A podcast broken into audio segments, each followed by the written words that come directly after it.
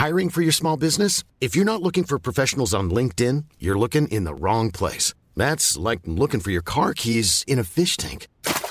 LinkedIn helps you hire professionals you can't find anywhere else, even those who aren't actively searching for a new job but might be open to the perfect role. In a given month, over 70% of LinkedIn users don't even visit other leading job sites. So start looking in the right place. With LinkedIn, you can hire professionals like a professional. Post your free job on linkedin.com slash people today. Heraldo Radio. Inicia las noticias de la tarde con Jesús Martín Mendoza en Heraldo Radio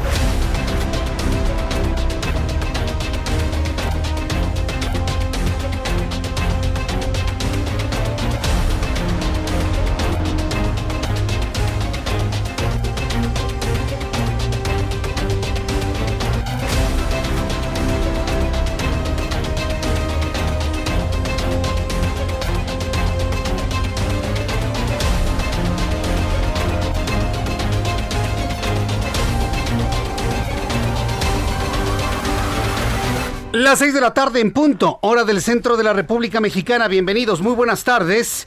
Iniciamos el Heraldo Radio correspondiente a este día 2 de noviembre. Hoy es Día de los Muertos en este mes de noviembre del año 2021. Me da mucho gusto saludarle a nombre de este gran equipo de profesionales de la información. Súbale el volumen a su radio que le tengo la información más importante hasta este momento.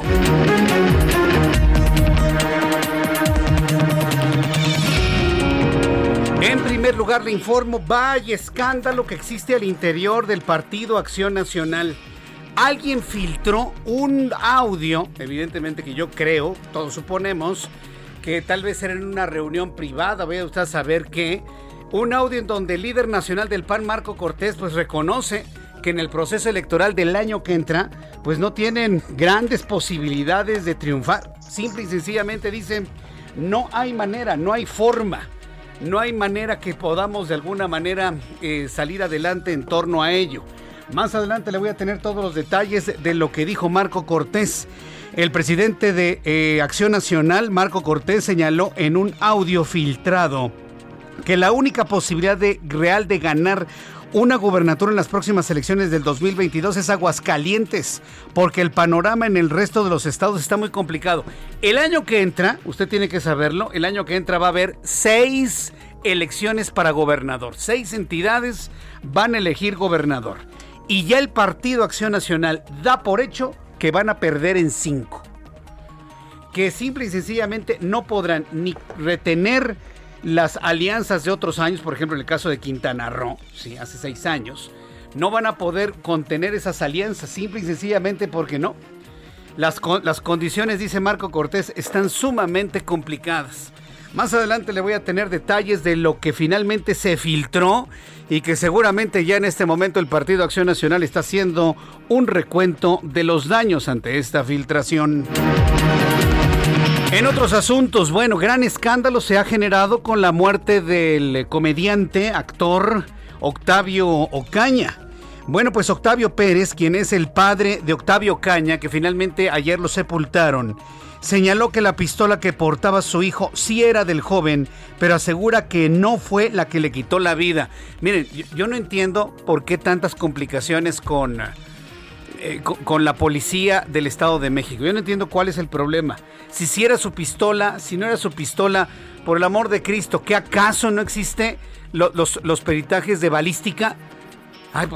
todo el mundo sabe, así con dos dedos de frente, que todas las armas tienen una huella en su, en su cañón y que marca precisamente las balas. Es decir, Todas las balas disparadas tienen una huella digital, para que usted me entienda. Así como la huella digital es única en cada persona, cada pistola tiene su huella digital. ¿A poco no han podido cotejar el, eh, el proyectil que mató al joven con el de la pistola y con la de los policías? ¿De verdad? ¿Piensan que nos chupamos el dedo? La Fiscalía del Estado de México y, y, la policía de, de ese municipio, ¿de verdad piensan que nos chupamos el dedo? ¿De verdad en estos días no han podido cotejar si el proyectil que mata al joven es el mismo de la pistola que supuestamente tenía en su mano y la de los policías que lo detuvieron porque no se quiso detener en un retén, por el amor de Dios. De verdad, hasta no sé qué me da compartirle este tipo de noticias, de verdad. Porque van a pensar que los medios de comunicación somos copartícipes de un ocultamiento de algo, de que el asunto está rarísimo, está rarísimo, pero ¿sabe qué? El asunto es que ya le dieron carpetazo al asunto. Ya dejaron libres a todos los policías, ya dejaron libres a las dos acompañantes del comediante fallecido de tan solo 22 años y ya dijo, ya se dijo que no hay delito que perseguir. Punto y aparte. Carpetazo en el asunto, ya otra cosa. Así se solucionó el tema de Octavio Caña. Más adelante le voy a tener detalles de esto aquí en el Heraldo Radio. También en otras noticias hemos estado muy atentos durante todos estos días sobre lo que se firmó finalmente en el acuerdo global de la COP26 para detener y revertir la deforestación en el año 2030. La decisión se tomó en último momento porque nuestro país no figuraba en la lista oficial que dio a conocer la Organización de las Naciones Unidas. Otros países que no estaban en el listado eran Venezuela y también eran Cuba. México no firmó el acuerdo de reforestación. Y este es un, asunto que, bueno, pues ha sorprendido a muchos en la COP, pero no lo firmaron tampoco otros países que están, pues, cargados con una orientación, voy a decirlo suavecito, socialdemócrata. No lo firmaron, tampoco Argentina, ¿no? ¿Qué es lo que no le gusta a los países que van rumbo al comunismo, incluido México? ¿Qué no le gusta del tema de la reforestación? ¿Qué no les gusta? Bueno, pues vamos a platicar de esto un poco más adelante aquí en el Heraldo Radio. Y la Fiscalía General de Michoacán informó que los cuerpos de 11 hombres con huellas de tortura e impacto de bala fueron localizados la noche de ayer en el municipio de Tancamandapio, en Michoacán. También en este resumen de noticias le informo que el ex titular de Petróleos Mexicanos, Emilio Lozoya, solicitó una ampliación de plazo por sexta ocasión. Esto ya parece una burla, ¿no?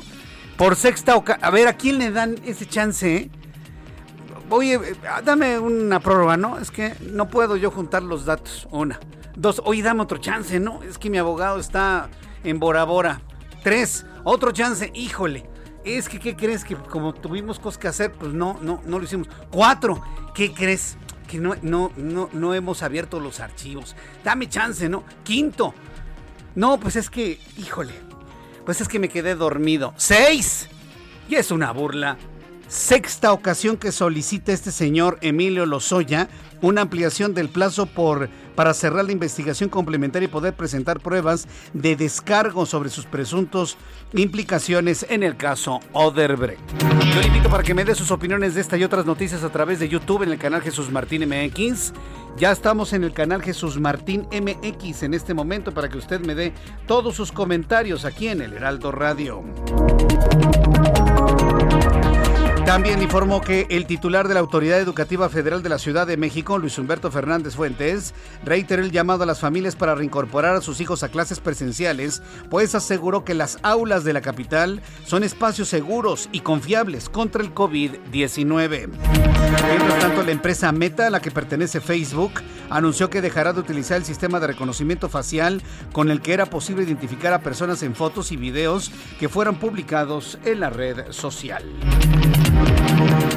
Son las 6 de la tarde con 8 minutos hora del centro de la República Mexicana. Vamos con nuestros compañeros reporteros urbanos, periodistas especializados en información de ciudad.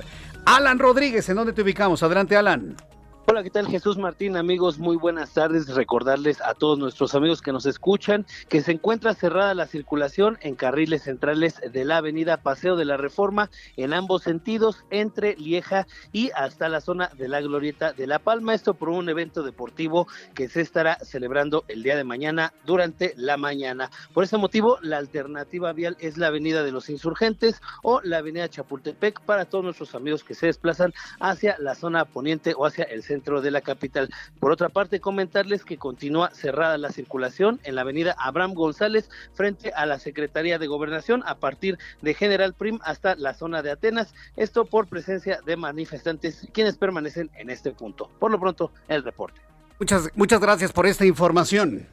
Continuamos al frente, Jesús Martín. Continuamos con la información. Alan Rodríguez. Javier Ruiz nos tiene también información de la vialidad. Adelante, Javier. Gusto en saludarte. Excelente tarde, Jesús Martín. Efectivamente, nosotros nos encontramos recorriendo la zona oriente de la Ciudad de México, en específico la calzada General Ignacio Zaragoza, donde el avance pues presenta ya carga vehicular. Hay que recordar que hoy, pues para muchas personas, pues es día de aceto, aunque pues no es oficial, sin embargo, pues muchas empresas se lo dan a muchas personas y es por ello que se nota en el avance vehicular. En general sí presenta carga vehicular Zaragoza, pero el avance es constante, al menos para quien se desplaza del eje 3 Oriente y esto para quien desea llegar al circuito interior, bien para continuar al viaducto Río de la Piedad. Del sentido opuesto, en general el avance es bastante aceptable, únicamente moderar la velocidad para evitar alguna infracción. Donde sí tenemos problemas es en parte del viaducto Río de la Piedad, al menos del eje 3 Oriente, y para quien desea llegar al circuito interior o bien para continuar a la estación del Metro Puebla, el sentido opuesto en general el avance es constante y finalmente la avenida Javier Rojo Gómez únicamente con asentamientos provocados por la operación de semáforos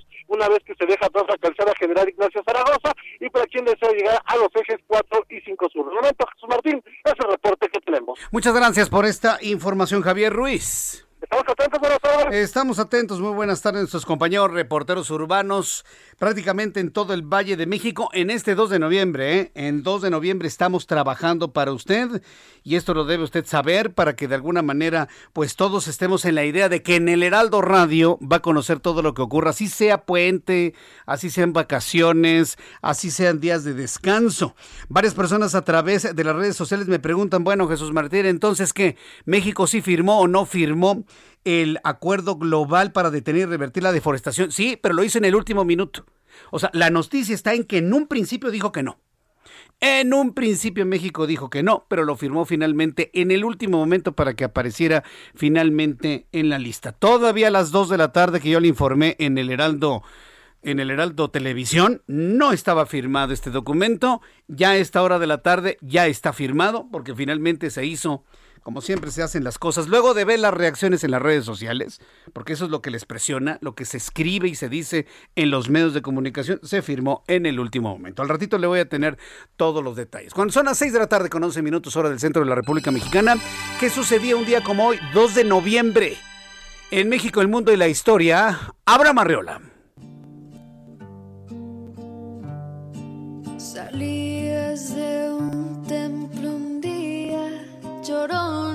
cuando al pasar yo te vi. Amigos, esto es un día como hoy en la historia. 2 de noviembre, año 998. El fraile Odilon, en Francia, instituye a este día como el Día de los Difuntos. 1675, en el actual territorio colombiano, se funda la villa de Medellín. 1814, en Londres, Inglaterra, el periódico The Times es el primero en utilizar máquinas en su impresión. 1895, en los Estados Unidos se realiza la primera carrera de automóviles a gasolina. El premio era 2 mil dólares estadounidenses.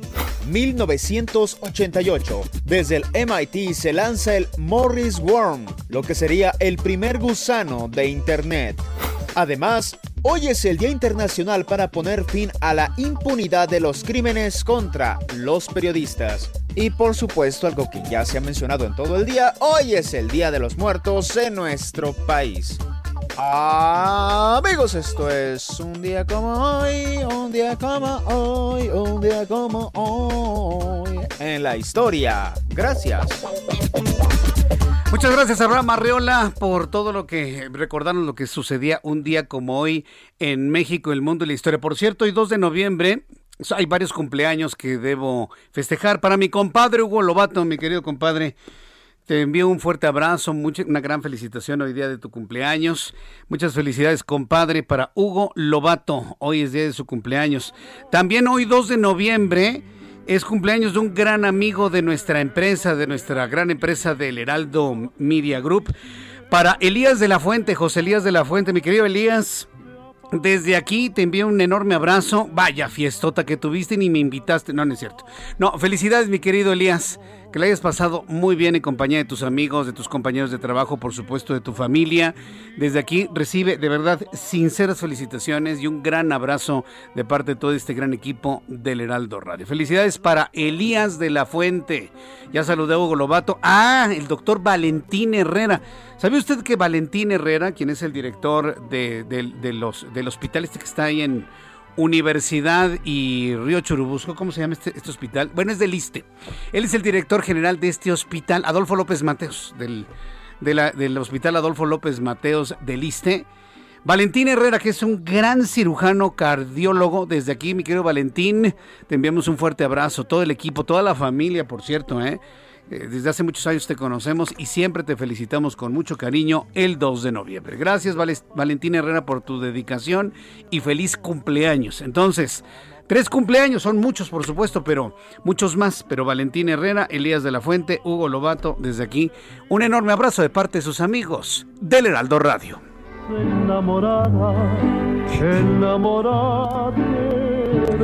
Muchas felicidades a quienes cumplen años, de verdad, con todo nuestro cariño, así los felicitamos.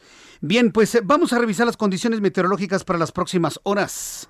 El Servicio Meteorológico Nacional, que depende de la Comisión Nacional del Agua, nos informa lo que habrá de prevalecer en las próximas horas. Por cierto, ya estamos en el horario de invierno. Hay a quienes les gusta este horario, a mí no me gusta porque ya es de noche. Entonces imagínense, ya es de noche y son apenas las 6 de la tarde con 15 minutos. Leo comentarios de que, ah, no, a mí me rinde mucho este día. ¿Te rinde? Pues ya es de noche, ya quién sale a esta hora, ¿no? Ya son las seis y cuarto y prácticamente ya le puedo decir que son las seis y cuarto de la noche. Mire ya cómo está oscureciendo. Estamos en el horario de invierno, en el horario habitual. Y bueno, ¿cómo nos va a tratar el clima en las próximas horas? El Servicio Meteorológico Nacional, que depende de la Comisión Nacional del Agua, nos informa de viento con rachas de hasta 70 kilómetros en el Golfo de Tehuantepec, viento con rachas de hasta 60 kilómetros en Coahuila, Nuevo León, Tamaulipas, Zacatecas y San Luis Potosí. En el pronóstico del tiempo, observamos que para esta noche y madrugada, canales de baja presión sobre el occidente y sureste de México en interacción con el ingreso de humedad del Océano Pacífico y el Golfo de México, que van a ocasionar lluvias puntuales fuertes en Veracruz, Tabasco, Chiapas, Oaxaca, así como lluvias con chubascos en Durango, Nayarit, Jalisco, Colima, Michoacán, Guerrero y el Estado de México.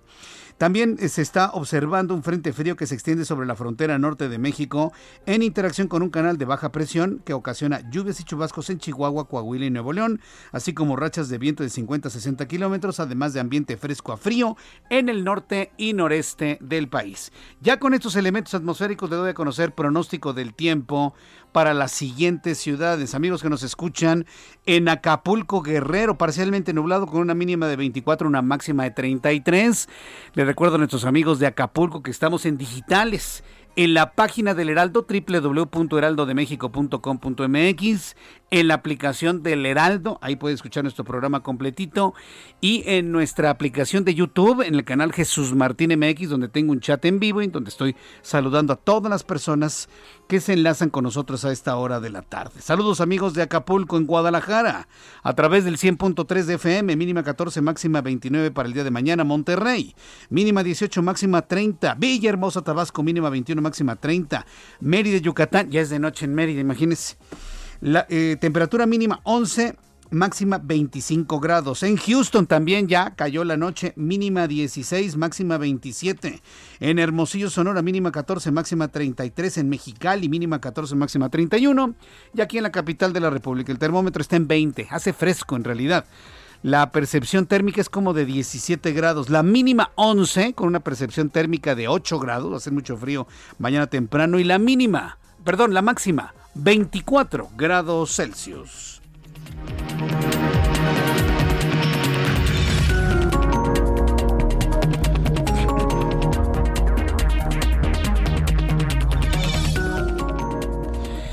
Ya son las 6 de la tarde con 18 minutos hora del centro de la República Mexicana.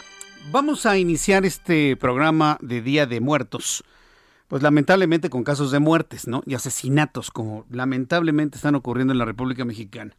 A mí no me gustaría mencionarle nada más las notas rojas, pero tristemente hay muchos asuntos en los cuales o están involucradas las víctimas o están involucradas las corporaciones policíacas y todavía hay muchas dudas del papel que jugaron los policías del municipio de Tlanepantla en la muerte del actor comediante eh, Octavio eh, Octavio eh, Ocaña, Ocaña, sí, Ocaña, Octavio Ocaña. Es que como lo conocieron más como Benito, pero pues, y se me queda la, fíjese que yo no lo veía, ¿eh? pero pues la, la, idea de que se llamaba Benito.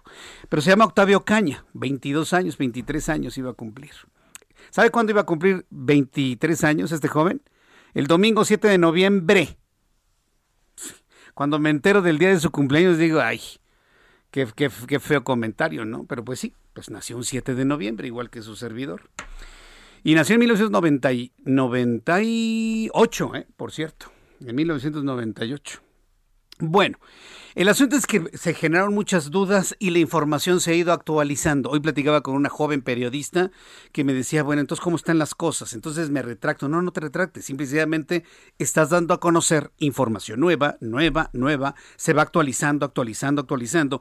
Y lo que se sabía en un principio, todavía hasta ayer, es que el actor mexicano muerto en estas acciones ahí en Tlalnepantla no llevaba un arma. Bueno, el padre de Octavio Ocaña ya reconoció que sí llevaba un arma, que sí llevaba un arma, pero que el calibre del proyectil que mata a su hijo no es el de esa pistola.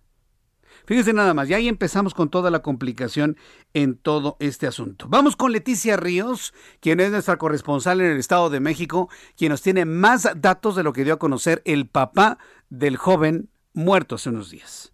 Buenas tardes, Jesús Martín. Para informarte que desde el domingo pasado fueron liberados los dos policías y los dos acompañantes de Octavio Ocaña involucrados en los hechos que ocasionaron la muerte del actor, confirmó la Fiscalía General de Justicia del Estado de México.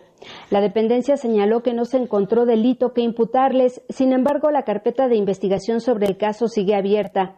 Autoridades de la Fiscalía mexiquense informaron que por el momento no se tiene a ninguna persona detenida por este caso en el que murió el joven actor de 22 años el viernes pasado en medio de una persecución por parte de policías de Cuautitlán Izcalli. Destacaron que la Fiscalía no detuvo a nadie. Los policías se presentaron ante el Ministerio Público porque eran los primeros respondientes. En tanto, los dos acompañantes del joven fueron asegurados por los mismos elementos de la Policía Municipal y presentados ante el MP y de igual manera liberados. La Fiscalía de Ledomex concluyó con base en los resultados de los dictámenes periciales, así como de los testimonios, que el actor se disparó a sí mismo el arma de fuego que tenía en la mano derecha de manera accidental a consecuencia del impacto de la camioneta en la que viajaba. Eh, precisó que la bala que impactó en la cabeza al actor eh, ocasionó que perdiera la vida. Otras conclusiones que ya hemos informado también es que el actor y sus acompañantes habían estado consumiendo bebidas embriagantes y probablemente marihuana, versiones que han sido rechazadas por la familia de Octavio Ocaña. Seguiremos pendientes de esta información. Buenas tardes. Gracias, muy buenas tardes a nuestra corresponsal en el Estado de México y todo lo que esté dando a conocer tanto la policía en Cuautitlán Izcalli, pero le voy a decir una cosa, este asunto ya está en las manos de la Fiscalía del Estado de México. Este asunto está en las manos de la Fiscalía de Estado de México. La familia del joven se siente verdaderamente no atendida, desesperada, porque pues prácticamente ya todos están libres desde el domingo. Todos están libres desde el domingo. ¿Ha visto usted los videos que, giran en las redes sociales? Toda la evidencia de, de videos que están en las redes sociales la persecución para que no digan que no, que no lo estaban persiguiendo. ¿Cómo no? Ahí se ve la camioneta cómo va persiguiendo a Octavio Caña porque dicen que no se quiso detener en un retén. A ver, yo le voy a preguntar algo a usted que me escuche en todo el país. ¿Qué hacemos ante la inseguridad que priva en muchas partes del país? No voy a hablar de un estado más o menos. En general, todo el país está desatado. ¿Qué hacemos? ¿Nos detenemos en los retenes, sí o no? ¿Nos detenemos en los retenes, sí o no? Yo le voy a decir una cosa, sí, deténgase. Ah, claro. Porque ahora ya sabemos que la policía de Cuautitlán, por protocolo, tiene que disparar al que no se detenga en un retén. Acabemos. Eh, disparamos porque es el protocolo. Ah, chihuahua. Ahora resulta, sí me gustaría verlos con los verdaderos integrantes de otros grupos, ¿no? Deténgase en los retenes, sobre todo si es de policía, muy bien identificada. Deténgase, colabore. ¿Por qué hay retenes? Pues para detener a los verdaderos criminales. Si usted no se detiene, pues automáticamente se muestra como sospechoso. Deténgase. Pero, si es del crimen organizado, baje usted la velocidad, salude, colabore, baje la ventanilla. ¿Cómo está? Todo en orden, gracias. Pase. Se lo dice alguien que se detiene en los retenes. ¿Usted cree que no me han, no me han tocado retenes a cada rato cuando andamos en carreteras y autopistas? Está el retén, levantan la mano, marcan el paso. ¿Qué es lo que hace usted? Bajar la velocidad, poner sus luces intermitentes. Baja usted la ventanilla. ¿Cómo está? Buenas tardes. Pase, pase. listo. Yo estoy seguro que habrá, habrá situaciones mucho más complejas, no lo dudo. Pero en la generalidad de los casos así es. Finalmente así es. Pero bueno, le voy a tener más eh, datos de esto conforme, porque la información se va actualizando ¿eh? y esta seguramente se va a ir actualizando, pero por lo pronto este caso prácticamente está con carpetazo. Yo le invito para que me dé sus comentarios a través de YouTube en el canal Jesús Martín MX. Dígame usted lo que piensa, lo que siente sobre este asunto. Le invito para que me escriba a través de YouTube en el canal Jesús Martín MX y a través de Twitter. También le invito para que me escriba a través de Twitter, arroba Jesús Martín MX. Voy a los anuncios y regreso enseguida con el tema del señor Lozoya que cree pidió por sexta ocasión que le den más chance. Escuchas a Jesús Martín Mendoza con las noticias de la tarde por Heraldo Radio, una estación de Heraldo Media Group. Heraldo Radio, la HCL se comparte, se ve y ahora también se escucha.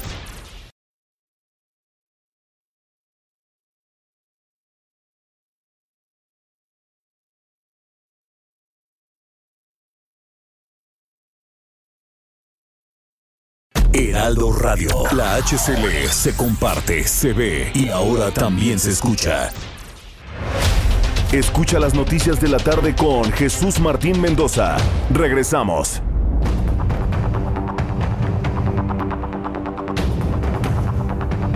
Ya son las 6 de la tarde con 30 minutos hora del centro de la República Mexicana. Continuamos en el Heraldo Radio en toda la República Mexicana. La verdad es que estamos en todo el país y sinceramente me da mucho gusto saber que nos escuchan nuestros amigos en varias partes de la República y de manera principal hoy quiero enviar un caluroso saludo hasta el estado de Colima a través de la frecuencia del 104.5 de FM. Aquí en Ciudad de México 98.5, pero en Colima saludos a nuestros amigos que nos escuchan a través del 104.5 de FM y este saludo va a propósito porque tengo en la línea telefónica a la gobernadora constitucional del estado de Colima, Indira Vizcaíno Silva, a quien yo le agradezco estos minutos de comunicación con el Heraldo Radio. Estimada Indira, bienvenida. Gusto en saludarla. Bienvenida al Heraldo Radio. Muchísimas gracias, Jesús. El gusto es mío, un placer saludarte a ti y a todas las personas que nos escuchan. Gobernadora Vizcaíno, bueno, pues llevamos un seguimiento de todo este proceso, desde la campaña, la elección, su triunfo y demás. Ha usted anunciado cinco prioridades en el nuevo gobierno de Colima. ¿Cuáles son estos, gobernadora? Bueno, hemos hablado de que estamos haciendo compromisos específicos con Colima. El primero es que vamos a entregar un mucho mejor estado al que recibimos que vamos a trabajar en una política de austeridad y de manejo responsable de los recursos públicos. El segundo es que vamos a sentar las bases de la transformación en nuestro estado, vamos a sentar las bases para poder lograr el pleno desarrollo y, el potencial máximo que nuestra tierra puede eh, tener. Y el tercero es que siempre vamos a hablar con franqueza con el pueblo de Colima, que siempre vamos a hablar con sinceridad y que vamos a tomar todas las decisiones de manera conjunta, que vamos a tomar en cuenta a las y los colimenses, porque hemos insistido en que es la primera vez en Colima en que vamos a tener un gobierno que será del pueblo y para el pueblo y un gobierno en el que estaremos pensando siempre en el bienestar de las personas. Ahora, gobernadora Vizcaíno, hay una gran expectativa sobre su gobierno, porque estamos hablando de una transición, luego de que era, vamos a llamarlo así, un bastión histórico del Partido Revolucionario Institucional. Vaya, hasta Colima generó un presidente de la República en su momento. Entonces, ¿qué significa para usted este cambio histórico en la conducción de un Estado como Colima? Una enorme responsabilidad. Por supuesto que me siento orgullosa y agradecida con las y los colimenses que nos dieron su confianza en el pasado proceso electoral, pero al mismo tiempo comprendo el nivel de responsabilidad que significa este encargo que estamos recibiendo.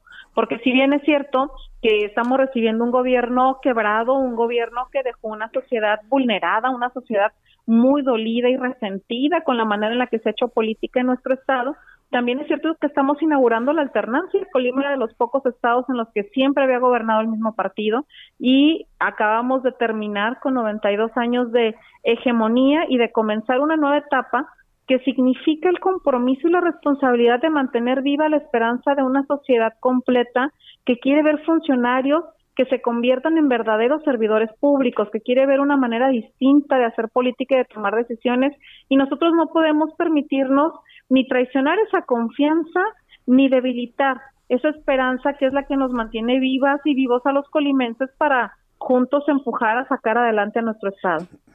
Eso es muy interesante porque alguna vez lo platicamos aquí en una entrevista, gobernadora, eh, sobre, pues, yo en lo personal conocí Colima hace muchos años, ¿no? Y podía uno caminar, pasear, comerse una, una paleta dulce de hielo ahí por, por el centro, así, bueno, delicioso, ¿no? Y posteriormente Colima se sumió en un problema de inseguridad, de luchas por plazas, de asesinatos, muertes y demás. Eh, las cosas han, han mejorado en, en, los últimos meses, pero ¿tiene usted un plan concreto para poder regresar esa paz, esa tranquilidad que siempre hemos conocido en Colima, gobernadora? Gobernadora. Ay, creo que se me fue. Bueno. Ah, sí, ahí, ya la escucho, ya la escucho. Ah, Entonces decía sobre este plan que usted pueda implementar en su administración para regresar esa paz, esa tranquilidad eh, que imperaban en Colima hace muchos años. Así es, como bien dices, a nuestro estado en los últimos 15 años se fue eh, perdiendo esa, esa paz. En los últimos 15 años comenzó una ruta de incidencia delictiva que nos fue llevando hasta los primeros lugares a nivel nacional en incidencia delictiva, desafortunadamente.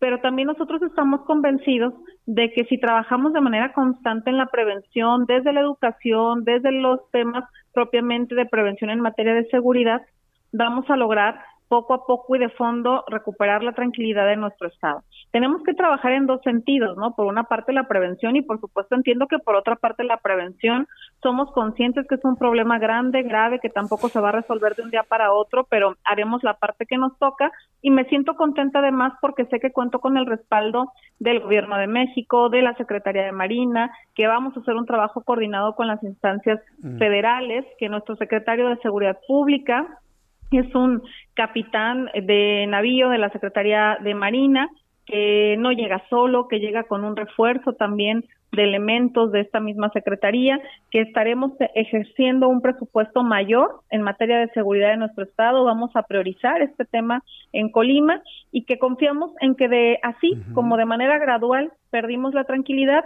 pues también poco a poco la vayamos recuperando en nuestro Estado. Ahora, eh, eh ¿cómo tiene organizada, cómo va a mantener organizada la policía en Colima? ¿Con una policía centralizada o, con, una, con policías municipales? ¿Cómo lo va a hacer, gobernadora?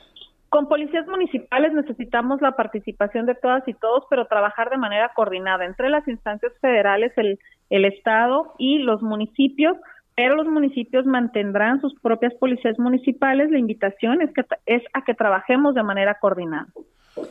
Bien, pues esperemos que surja esa coordinación porque vaya, finalmente las nuevas estrategias eh, pues urgen. Hay planes, me imagino, para mejorar el salario, los ingresos de los policías para evitar que se vayan al otro bando, gobernadora? Es todo un proceso de redignificación de las policías, en este caso de la policía estatal. Por una parte, lo que tiene que ver con el ingreso, con los salarios, pero por otra parte también la capacitación, la dotación del equipamiento que ellos requieren para poder hacer su trabajo. Imagínate que recibimos en la Secretaría de Seguridad Pública alrededor de 40 patrullas para todo el estado de Colima, varias de ellas incluso descompuestas, todo eso también impacta en el trabajo que nuestras policías tienen que hacer para dar esta tranquilidad de preventiva a la sociedad colimense. Entonces, te insisto, invertir en seguridad desde las dos perspectivas de contención, pero también de prevención, será una prioridad para nuestro gobierno. Mantener niveles de seguridad lo suficientemente aceptables, buenos, importantes, eso traerá en consecuencia pues la llegada de capitales tanto nacionales como internacionales. ¿Cómo andamos en materia de reactivación económica, gobernadora? ¿Cuál va a ser, digamos, el eje central de esta reactivación? Mira, definitivamente el eje, el centro, digamos, es el puerto de Manzanillo tenemos el puerto más importante del país por el que llega prácticamente el 70% de la carga contenerizada que entra a nuestro país, pero eh, eso obviamente no es el único factor o el único pilar de la economía de Colima. La economía de Colima se verá fortalecida desde el turismo, desde el sector agrícola, campesino y ganadero y por supuesto también desde todo lo que tiene que ver con el tema portuario. Nosotros apostamos a que a nuestro estado puedan llegar muchas más inversiones, justamente demostrando lo atractivos que somos en ubicación geográfica, en tranquilidad, en oportunidades y lo que significa vivir en un estado pequeño como el nuestro. ¿Cuál va a ser la, la, vocación económica o cuál es o cuál busca que sea, gobernadora, la vocación económica de Colima? Más, del, más producto del campo, más turístico, más de industria. Eh, ¿Hacia dónde va a dirigir el... Eh, la vocación económica del estado de Colima?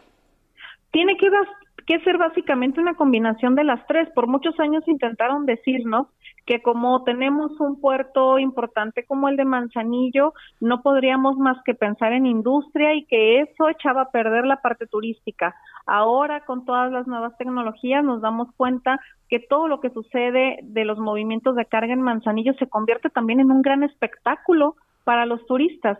Necesitamos fortalecer y reavivar el turismo, no solamente el de playa, que tenemos playas preciosas, sino también el ecoturismo hacia las faldas del volcán de Colima.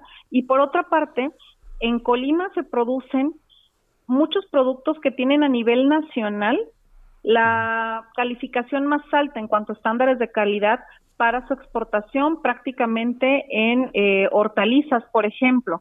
Nosotros lo que queremos es fortalecer esta parte de nuestro campo colimense y aprovechando que tenemos el puerto de Manzanillo, también orientar a nuestros pequeños y medianos productores, organizarse entre ellos mismos y obtener el máximo potencial posible de la exportación de los mismos, de la comercialización de los mismos. Sí, yo, sé que Colima es un principal productor de cítricos, principalmente varias, varias variedades de limón a toda la República Mexicana, inclusive de exportación.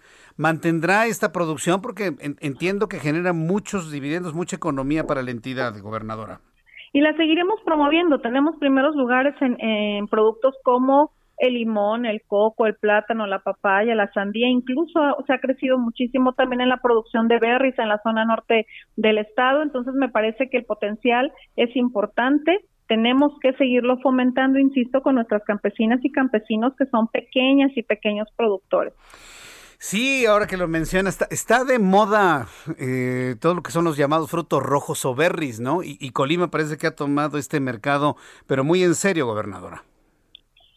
Tenemos una región que es propicia para, para eso, tenemos una tierra bendecida, tenemos prácticamente todos los microclimas justamente porque estamos en las faldas de un volcán, entonces tenemos desde este clima que nos propicia la montaña hasta lo que llegamos al nivel del mar en la costa y esto nos permite tener una tierra muy rica, además de los propios minerales que implica la eh, que tengamos el volcán acá. Entonces, eso fortalece la calidad de la producción del campo colimense.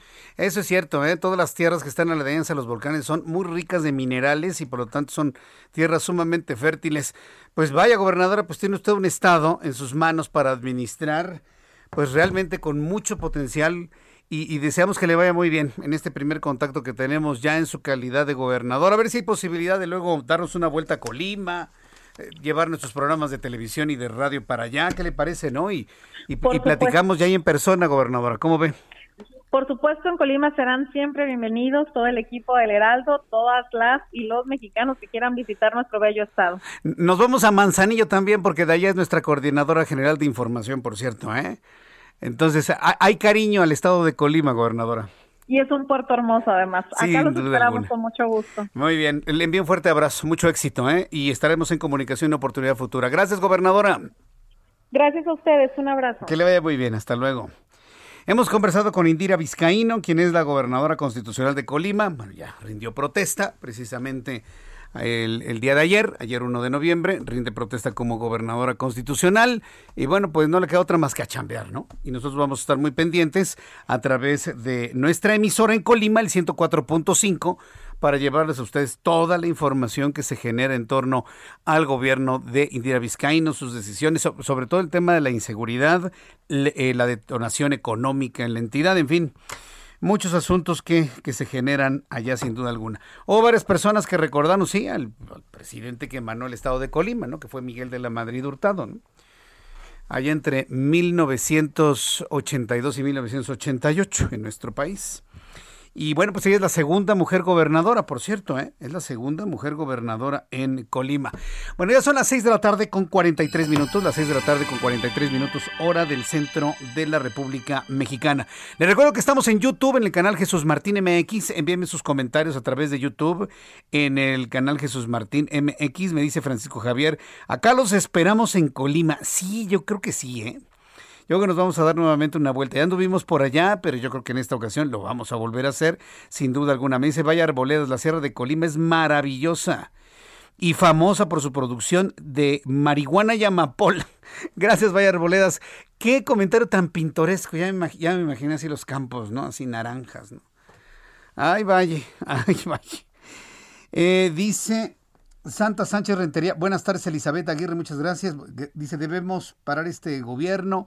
Me comentan también, me, me comenta quién a través de nuestro canal de YouTube, Fernando Jiménez Montes de Oca. Muchas gracias, Fernando, por tus comentarios. Francisco Franco, buenas tardes, Jesús Martín, saludos, buenas tardes a todos. Por cierto, quiero enviarle un caluroso saludo a mi querido amigo y compañero Manuel Zamacona.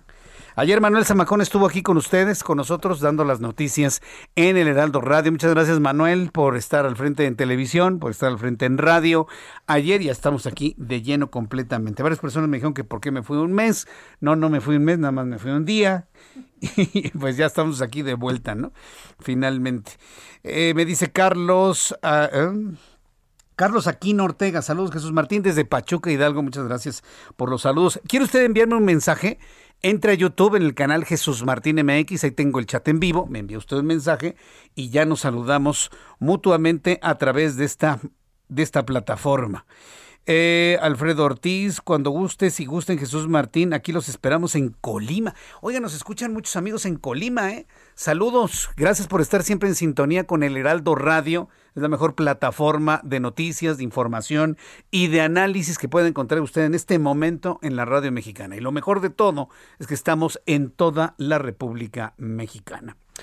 Quiero informarle que Emilio Lozoya Austin, el exdirector de Pemex, el mismo hombre que lo, lo encontraron ahí este, comiendo lujosamente en las lomas de Chapultepec, exdirector de Pemex, solicitó un juez federal una ampliación del plazo del cierre de la investigación complementaria.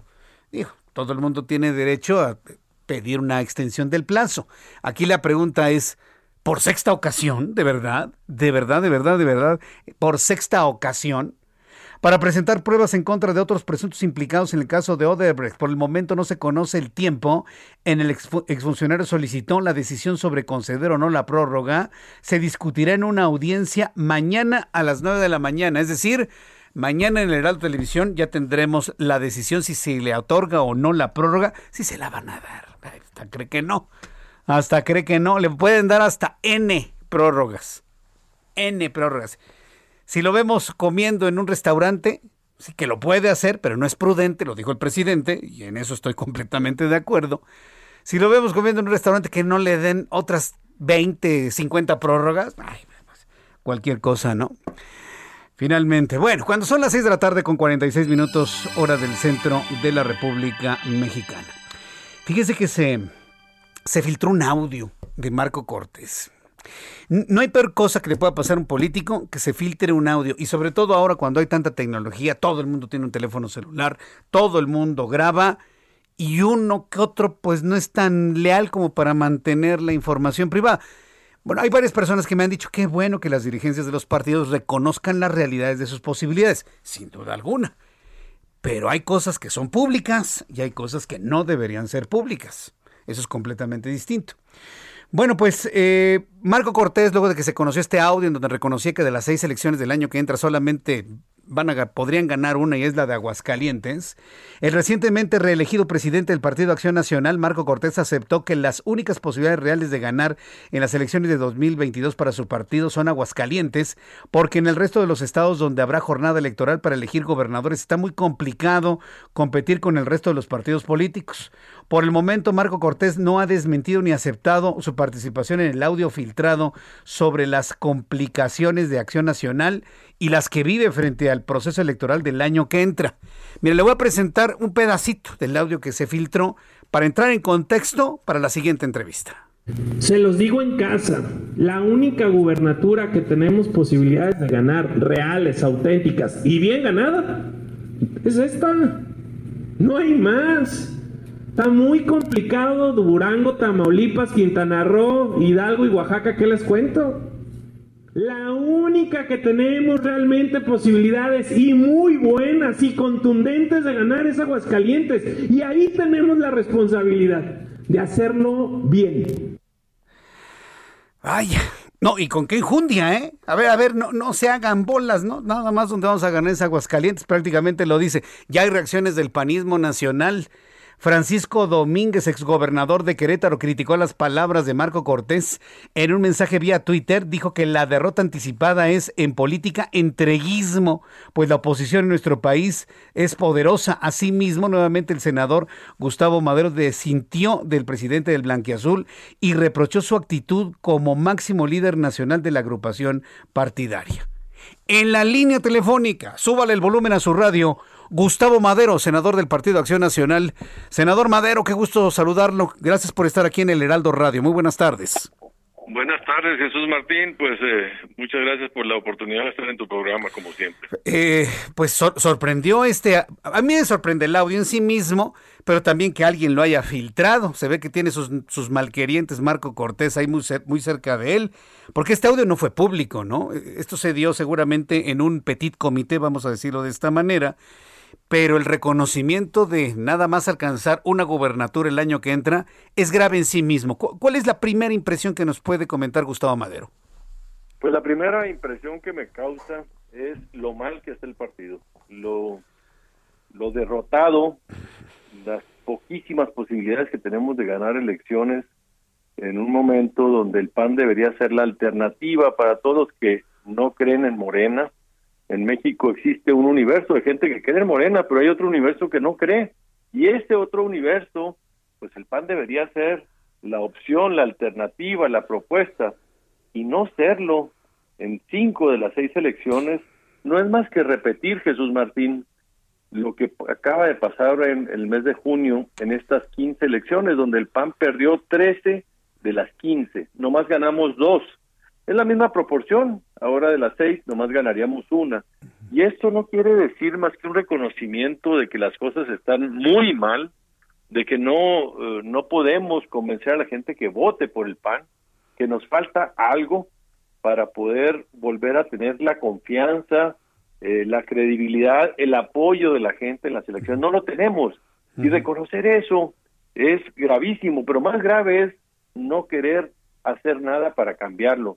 No más decir, miren, pues vamos a contentarnos a sacar aguas calientes, no se peleen, lo demás no importa, pero esto significa, Jesús Martín, que en el 2024 pues ya entregamos la plaza, porque Morena cada vez va a tener más y más gubernaturas. Si ahorita tiene 16, el año que entra tendría por lo menos eh, cuatro o cinco más, imagínate, tendría 20, y rumbo al 2024 pues llegaría con la mayoría de las gobernaturas y el PAN pues ya con tres o cuatro, si mucho, y el PRI con una, y el PRD sin ninguna, pues ¿cómo vamos a ganar la presidencia de la República, el bloque opositor? Sí, eh, Esa es mi mayor preocupación. A, mí en lo personal me, sorprendió mucho, sobre todo porque sí, efectivamente, si no se conquistaron gubernaturas en el proceso electoral de este año, bueno, sí se tuvo un muy buen resultado, tanto en el Congreso como en la Ciudad de México, por ejemplo. Y hay quienes tienen la percepción de que la oposición unida pudo de alguna manera empoderarse de alguna forma, digo, conquistó algunos espacios. Eh, ¿Por, qué no aprovechar esta, esta idea, esta percepción de que en unidad se puede salir adelante? ¿O la idea de, de la dirigencia nacional del PAN es ir en solitario y dejar la alianza? ¿Cómo lo está viendo usted, Gustavo Madero? Pues mira, no sé si esto signifique que ya saben que el PRI va a votar la reforma eléctrica y no vamos a ir en alianza del 2022. Eso sí sería catastrófico. Yo espero que eso no sea el caso, Jesús Martín. Esperemos que no. Lo que, lo que creo es que el PAN puede y debe ganar eh, las gubernaturas, eh, incluso con las alianzas poderosas del PRI y el PRD, pero sobre todo haciendo un, un acto de autocrítica de qué nos está fallando, qué nos está faltando. Yo lo que siento es que nos estamos presentando ante los ciudadanos simplemente eh, apoyándonos en el miedo y en a Morena y en el odio Andrés Manuel. Y eso no es suficiente. Necesitamos tener una propuesta, tenemos, necesitamos tener eh, un liderazgo y una confianza de la gente de que nosotros tenemos mejores cosas que ofrecer que las que ofrece Morena. Y hasta ahorita no lo hemos podido y eso es catastrófico. Porque Pues lo que tú dices de que ganamos en la Ciudad de México, pues mira, si estuvieras jugando ajedrez, eh, pues la- las alcaldías de la Ciudad de México son como peones, pero las 13 gubernaturas que perdiste son alfiles, caballos y torres. Sí. Y entonces, pues no no equivalen, Jesús Martínez. Sí, no, Eh, viéndolo eh, así, eh, pues, los no. triunfos eh, estamos muy mal.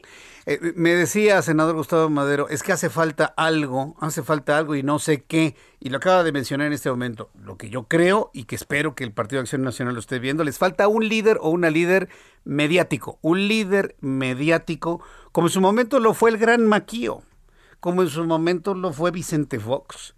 Un, un hombre cuya palabra crítica y a lo mejor hasta en una posición contestataria pueda atraer las miradas y el gusto de la gente, pero yo no veo a quién han, se han construido a algún hombre o una mujer para que tenga precisamente esa característica mediática. Hoy medios de comunicación y redes sociales lo voltearían a ver. ¿Están trabajando en ello o no, Gustavo Madero? Mira, Jesús Martín, eh, eh, hubo una declaración de John Womack en el 2018 cuando le preguntaron cuál, cómo era su lectura de lo que pasó en el 2018 en México.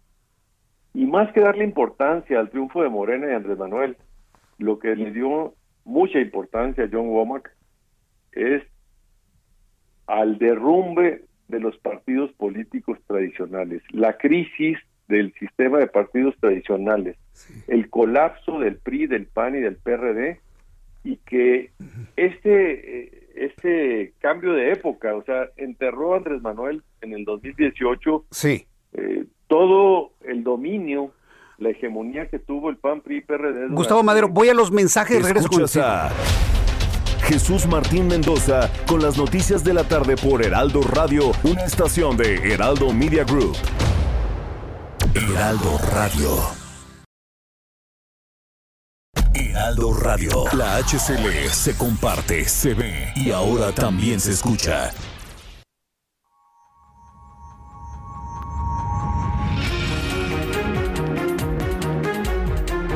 Ya son las 7 en punto, las 7 en punto hora del centro de la República Mexicana. Saludo a nuestros amigos que nos sintonicen a partir de este momento en toda la República Mexicana. Estoy conversando con el senador Gustavo Madero, senador del Partido Acción Nacional.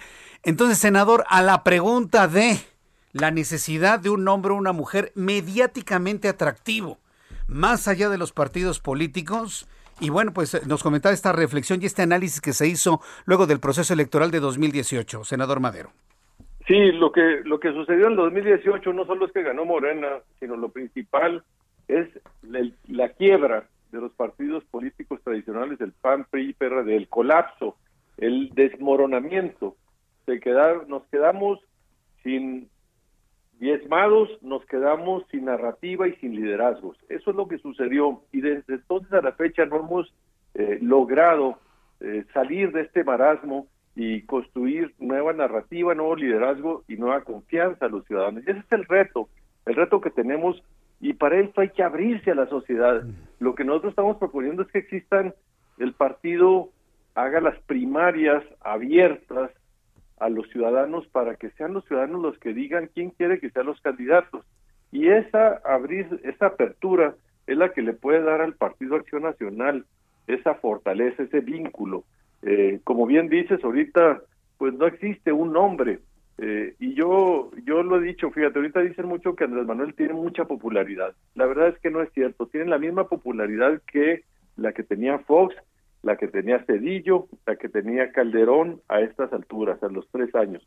Lo que pasa es que como ahorita no hay liderazgos, nadie que se le acerque a Andrés Manuel parece gigante, pero este 60% de aprobación, lo mismo lo tenían Calderón, Cedillo y Fox, pero entonces sí había otros personajes, estaba Cuauhtémoc Cárdenas, estaba, este, pues no sé, había muchos personajes del PRI, de, del PAN, del, que, que hacía que pareciera más competido el escenario, entonces no se veía esa popularidad tan, eh, tan gigante como se ve ahorita la de Manuel. Se ve gigante porque no hay nadie que se le acerque, se le equipare, que pueda hablarle de tú a tú y retarlo. Y en ese sentido, pues hay que reconocer que estamos en problemas y que si no hacemos algo diferente y mejor para el 2024 estaremos teniendo seis años más de Morena. Y esto es una catástrofe. sin duda alguna. Bueno, hace unos días, Gustavo de Hoyos Walter, eh, que junto con Claudio X González, pues lanzaron el Sí por México y, lograron esta gran alianza Sí por México y demás, pues ellos están confiados en que a través de la alianza es como se va a poder lograr este, este objetivo. Pero, ¿cómo lo está viendo Gustavo Madero? ¿Se, podrá desde esas plataformas ciudadanas, organizaciones no gubernamentales, apoyándose con estos tres partidos políticos, bueno, se ha hablado inclusive de sumar al movimiento ciudadano, poder lograr precisamente este objetivo de que sea otro hombre u otra mujer de otros partidos emanado con otra ideología quien gobierne a partir del 2024? Yo sigo insistiendo en la necesidad y la importancia de que se encuentre un hombre o una mujer que resalte que con su propio discurso atraiga la expectativa de todos los medios de comunicación. De acuerdo, yo creo que sí se puede, se necesitan hacer más cosas con más audacia, eh, más generosidad, menos control. Te digo, el, el, proceso de la apertura de primarias, imagínate que ahorita el PAN, PRI, PRD y los ciudadanos, cada quien dijera, hay estos cuatro o cinco nombres y vamos a empezar un proceso desde el mes de enero de unas reuniones cada mes para ver cada quien qué propone y que se vayan decantando como todos los procesos de las primarias en Estados Unidos y en otros países, sí se puede. La gente quiere un Andrés Manuel de este lado y no lo tenemos, pero se puede construir si te abres a la ciudadanía, al escrutinio, a este juego de que sean los ciudadanos los que vayan opinando y que la gente, este, los partidos ya vayan sacando sus cartas, las vayan poniendo en una pasarela pública y cada quien puede ir opinando y, apoyando a ciertos candidatos. Ese, ese proceso yo lo viví en el PAN cuando fui presidente, fue el que le dio a Josefina Vázquez Mota su mayor impulso para buscar la, presidencia de la República. Después, en ese momento fue cuando mejor salió y después empezó una serie de problemas y, vino a la baja, pero ese proceso de, de tener primarias es lo que puede generar una tensión y una atención de los ciudadanos hacia lo que esté proponiendo la oposición, en este caso concreto el PAN. Hoy por hoy no lo tenemos y hay que reconocer lo que hay que cambiar. Lo que han hecho Gustavo Hoyos este, y Claudio X, yo creo que es un comienzo, pero no es suficiente. Mira, tiene que vincularse realmente con la sociedad civil, no nomás con la cúpula empresarial, la sociedad civil, las, eh, los defensores de derechos humanos, las eh, de atención a víctimas, los movimientos ecologistas, abrirse a la ciudadanía, a todo, eh, y, no ser cupular ni empresarial el proyecto, y que no parezca que lo que estás ofreciendo es regresar al pasado, que el PAN, PRI, PRD quieren pedirte el voto para regresar a hacerlo de antes, ¿no? Tienes que hacer una autocrítica de qué vas a hacer mejor y distinto ahora de lo que hiciste en el pasado, porque la gente votó por un cambio en el 2018 y ese cambio no se ha dado con Andrés Manuel López Obrador, pero tú tienes que proponer ese cambio, ¿cómo lo vas a lograr? No, no significa ir para atrás a como gobernó el PAN o como gobernó el PRI en el pasado, porque eso es lo que la gente ya no está queriendo, quiere algo distinto. No lo está logrando con Andrés Manuel. Bueno, tenemos que hacerle esa, ese proyecto de futuro y juntos el PAN, PRI, PRD lo pueden lograr, pero con una forma distinta de trabajo, más vinculados a los ciudadanos, más abiertos y más audaces. Bien, Gustavo Madero, finalmente, después de que escuchamos este audio en donde en donde ya conocimos precisamente lo que opina el líder nacional del PAN sobre el proceso electoral del año que entra. ¿Qué, va a suceder? ¿Los integrantes del PAN le van a pedir alguna explicación? ¿Están esperando alguna aclaración, algún encuentro, alguna reunión? Porque yo, imagino que eso sería prácticamente obligado. ¿Qué es lo que va a suceder después de este audio? Pues mira, lo, que hay en el PAN es una, un silente eh, eh, complaciente, un panismo silente y complaciente eh, si tú te fijas, son dos, tres voces las que se alzan, pero la mayoría de los panistas se queda calladito. Eh, Marco Cortés se acaba de reelegir, se acaba de reelegir porque los panistas este, no dijeron ni agua va, este, no, no quisieron asomar y tomar riesgos porque cada quien está eh, viendo su proyecto particular y no estamos viendo lo que le está pasando al país. Y esto es, es muy triste. Necesitamos que los panistas salgamos y tomemos decisiones para exigirle a la dirigencia un, mayor compromiso, un cambio, una autocrítica. eh, se acaba de reelegir Marco y a mí se me hace pues eh, totalmente eh, deshonesto que se, se haya reelecto cuando él ya sabía que iba a perder cinco de seis gubernaturas el año que entra. Este, debes de decir, oye, si no puedes tener una estrategia para ganar más que eso, debes de hacerte a un lado y buscar que, que haya cambios y una eh, oxigenación y, y, sangre nueva en el Partido Acción Nacional. Esto nos está costando mucho y el PAN es la única opción, la alternativa, la esperanza de la gran mayoría de la gente que está preocupada por Morena. Quieren un PAN fuerte y un PAN unido. No podemos fallarles a todos ellos. Bien, bueno, pues yo, yo, entiendo que son nada más dos o tres voces que se han levantado en este y otros temas dentro del Partido Acción Nacional. Ojalá estos llamados se escuchen. Vamos a estar muy atentos de las respuestas que haya por parte del líder nacional del PAN. Y bueno, pues esperemos que esto no lleve a fracturas dentro del partido, porque eso será lo peor, ¿no, senador Madero? No, fracturas no, pero tampoco puedes quedarte complaciente y creer que quedarte callado es fortalecer al PAN. El quedarse callado eh, es, eh, admitir que vayamos al barranco en silencio. Este, tenemos que buscar la unidad, pero alzando la voz y diciendo las cosas que no funcionan y pidiendo que se nos den explicaciones y que se corrija el rumbo. Eso no es atentar contra la unidad del PAN, es al contrario, el PAN siempre ha sido autocrítico y abierto a la crítica. Senador Gustavo Madero, ha sido un verdadero gusto platicar con usted aquí en el Heraldo Radio y bueno, pues estaremos atentos de las reacciones que genere todo este audio que se dio a conocer y las reflexiones que hay en torno a las estrategias con miras hacia 2022, 2023 y 2024. Gracias, senador. Gracias, Jesús Martín. Buenas noches. Fuerte abrazo, hasta luego, buenas noches. Están enojados este grupo de panistas, ¿eh? Lo, lo acabamos de escuchar, el senador Madero. Está, enojado, está... Lo siento como decepcionado, precisamente por la complacencia, por la falta de acción, por la falta de, de, garra, ¿no? Porque yo le mencioné a, le mencioné a dos grandes personajes del Partido de Acción Nacional, Manuel Cloutier, que por cierto si reviviera y viera lo que lo que está sucediendo diría no yo mejor me regreso a mi a mi lugar Sí, no, no, no, ya quisiera ver yo al gran Maquío, ¿no? O un Vicente Fox. Lo mismo que nos decía el senador Madero, personajes que trascendieron más allá de la institución política y eso es lo que se necesita porque hoy es precisamente lo que ocurre. Este dato que nos dio el senador Madero de los niveles de aprobación similares a los que tuvo en su momento Cedillo, Fox y Felipe Calderón en este momento de la administración, son iguales a las que tiene Andrés Manuel López Obrador, pero ¿por qué se le ve como gigante e invencible? Porque no hay ningún liderazgo en este momento. No tanto que le resulte contestatario, pero que atraiga la atención de la opinión pública. En su momento, como decía, estaba este eh, estaba Cuauhtémoc Cárdenas, por ejemplo, ¿no? Y Cuauhtémoc Cárdenas jalaba una gran cantidad de atención mediática. Ah, claro. Por supuesto, quienes ya llevamos bastantes años en esto, claro que lo recordamos. Pero dígame hoy, uno, oficialmente así, lanzado para precisamente hacer esa actividad, ¿quién? ¿Quién puede resultar el hombre o mujer atractivos desde la oposición para equilibrar las cosas? Porque tampoco se trata de estar promoviendo una guerra, simplemente para equilibrar las cosas desde el punto de vista político, en el discurso político. No hay nadie. ¿eh? Nadie. ¿Dónde están los más jóvenes? Tuvo que salir Santiago Krill y Diego Fernández de Ceballos. O sea, qué bien, ¿no? Digo, son, hombres muy importantes dentro del PAN, pero son, hombres que ya tienen una enorme trayectoria política y de vida.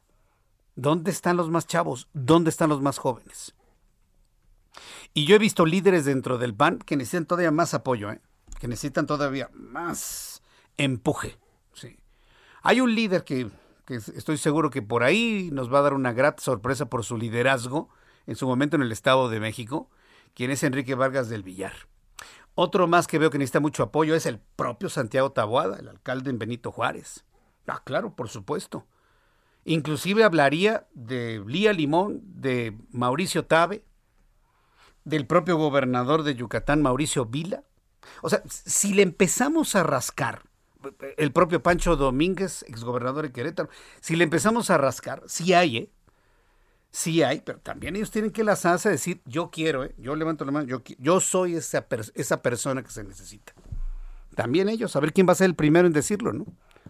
Fox lo hizo y sorprendió a todos con sus discursos dicharacheros, ¿no? Fox lo hizo. ¿Quién va a ser el próximo Vicente Fox que diga, yo voy? Yo ya dije varios nombres, ¿eh? Amigos del PAN. ¿Quién va a ser? Yo voy, yo voy. Y hasta donde tope. Y vamos a ganar.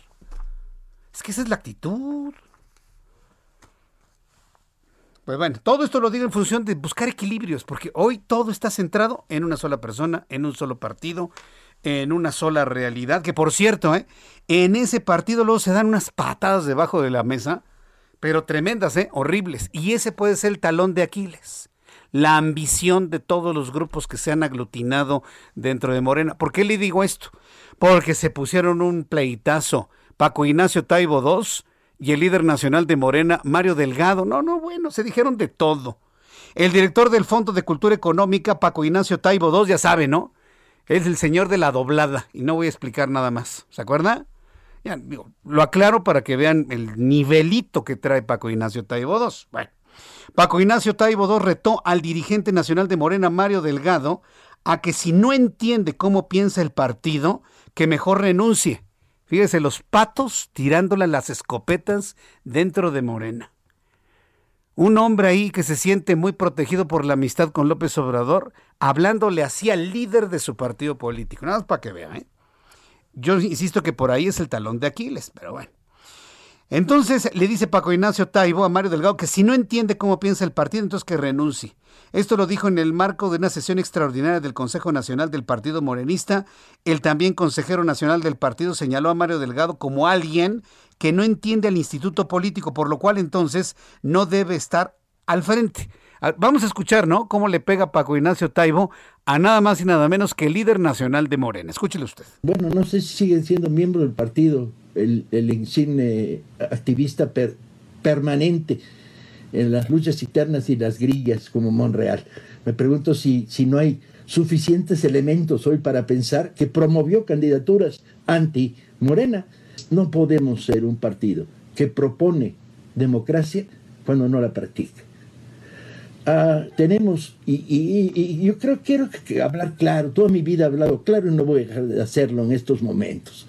Este, Mario, si no democratizamos este partido, ah, vamos por el mismo horrible camino en el que hemos estado avanzando, dejando a la 4T sin el gran instrumento que podría ser, que sería un partido activo, movilizado y en contacto con la población. Mario, si no entiendes qué piensa el país de Morena, renuncia, no hay bronca. Ah, súmate a, la que puedes hacer y algunas veces has hecho muy bien, defendiendo la reforma, eh, eh, defendiendo la contrarreforma energética. ¿Qué tal, eh? ¿Qué tal? Y, y, son los que llevan la delantera, es el partido hegemónico, es el partido oficial, y vienen nada más sus líos entre ellos. Espero que esto lo puedan leer los otros partidos políticos, ¿no? Porque en toda lucha hay que buscar el talón de Aquiles, la parte débil, ¿no? El pie de barro, pues. y precisamente sus luchas intestinas, sus tribus, que finalmente fueron heredadas del PRD, pueden ser precisamente esa parte en la que se puede observar, encontrar, insisto, los equilibrios. No se trata de llamar a ninguna guerra o una lucha entre ellos, simplemente buscar los equilibrios que se necesitan en la política de este país, porque de hablar de uno solo y de su propio partido político, creo que ya. ¿Quién aguanta otros tres años exactamente igual? Cuando son las 7.15, le presento un resumen con las noticias más importantes aquí en el Heraldo Radio. En entrevista con el Heraldo Radio, hace unos instantes platicamos con Indira Vizcaíno, gobernadora constitucional de Colima. Declaró que recibió una entidad donde la sociedad está resentida con las autoridades y quebrada por el aumento de la incidencia delictiva. En consecuencia, la nueva administración buscará la prevención del delito a través de la educación y la inversión en materia de seguridad para una reformación de la política de Estado. Esto nos dijo la gobernadora Vizcaíno. Es todo un proceso de redignificación de las policías, en este caso de la policía estatal. Por una parte, lo que tiene que ver con el ingreso, con los salarios, pero por otra parte también la capacitación, la dotación del equipamiento que ellos requieren para poder hacer su trabajo. Imagínate que recibimos en la Secretaría de Seguridad Pública alrededor de 40 patrullas para todo el estado de Colima, varias de ellas incluso descompuestas, y todo eso también impacta en el trabajo que nuestras policías tienen que hacer para dar esta tranquilidad de preventiva a la sociedad colimense. Entonces, te insisto, invertir en seguridad desde las dos perspectivas de contención, pero también de prevención, será una prioridad para nuestro gobierno. Luego de conocer el audio donde el líder nacional del PAN reconoce que perderán cinco de las seis elecciones el año que entra, Gustavo Madero, senador del Partido Acción Nacional, declaró hace unos instantes en nuestro programa de noticias que necesita realizar una autocrítica el PAN y darse cuenta que las campañas propagandísticas donde muestran el miedo que se le debe tener a Morena y el odio hacia el presidente del país no es una estrategia suficiente para convencer a las personas de votar por los candidatos del PAN que actualmente parece un partido derrotado tras las declaraciones de Marco Cortés. Esto fue lo que dijo Gustavo Madero. Un, acto de autocrítica de qué nos está fallando, qué nos está faltando. Yo lo que siento es que nos estamos presentando ante los ciudadanos simplemente eh, apoyándonos en el miedo y en a Morena y en el odio a Andrés Manuel. Y eso no es suficiente. Necesitamos tener una propuesta, tenemos, necesitamos tener eh, un liderazgo y una confianza de la gente de que nosotros tenemos mejores cosas que ofrecer que las que ofrece Morena. Y hasta ahorita no lo hemos podido y eso es catastrófico.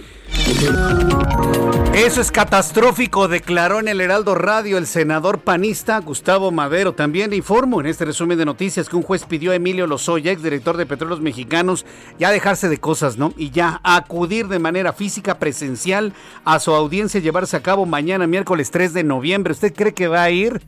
¡Hambre! Tiene más que hacer en, en los restaurantes, ¿no? Comiendo sabroso. Ya parece que iba a ir mañana. Ojalá y me equivoque, ¿eh? Ojalá y me equivoque. Bueno, pues un juez le pide a Emilio Lozoya, director de Pemex, acudir de forma presencial a las audiencias que se va a realizar mañana, miércoles 3 de noviembre. La Fiscalía General de la República se opuso ayer por la noche a la petición de Lozoya de ampliar el plazo para reunir pruebas a su favor en el caso Oderbrecht. Un tribunal federal otorgó un amparo al exdirector general del Instituto de Vivienda del Distrito Federal, el INVI, Raimundo Collins, sentencia que dejó sin efecto la orden de aprehensión librada en su contra por su presunta responsabilidad en el delito de uso ilegal de facultades. El exfuncionario fue señalado por la Fiscalía de la Ciudad de México de haber cometido irregularidades cuando estuvo al frente del INVI tras la compra de un predio por, predio por 21 millones 333 mil 616 pesos en el año 2017. Los Centros de Control y Prevención de Enfermedades de los Estados Unidos dieron formalmente la aprobación final a la vacunación contra COVID-19 a niños de 5 a 11 años en el país con la dosis de Pfizer. La FDA ya autorizó las vacunas a los niños en este rango de edad y con la autorización de ambos organismos de salud de Estados Unidos se puede iniciar de forma inmediata la vacunación en los menores de 5 a 11 años en todo el país. El Tribunal de Brooklyn en los Estados Unidos informó que el capo de la droga y líder paramilitar colombiano Daniel Rendón Herrera, conocido como Don Mario, se declaró culpable de conspirar para proporcionar apoyo material a una organización terrorista extranjera y de traficar 80 toneladas de droga hacia los Estados Unidos. También le informo en este resumen de noticias que varios objetos prehispánicos fueron subastados por la Casa Articurial en Francia, pese a, las, pese a las protestas de México que exigían su anulación al considerar que las piezas se extrajeron de manera ilícita. La embajada en México, la embajada de México en Francia había denunciado el 22 de octubre entre la Cancillería francesa esta subasta así como otra que tendría lugar en la Casa Christie's el próximo 10 de noviembre. Noticia de último momento, súbale el volumen a su radio. En este resumen le informo. Estados Unidos comenzará este miércoles a aplicar la vacuna de Pfizer contra el coronavirus en niños de 5 a 11 años de edad, luego de que los CDCs autorizaran su uso la tarde de hoy y que la autoridad farmacéutica FDA hiciera lo propio hace unos días. Estas son las noticias en resumen. Le invito para que siga con nosotros. Le saluda Jesús Martín Mendoza.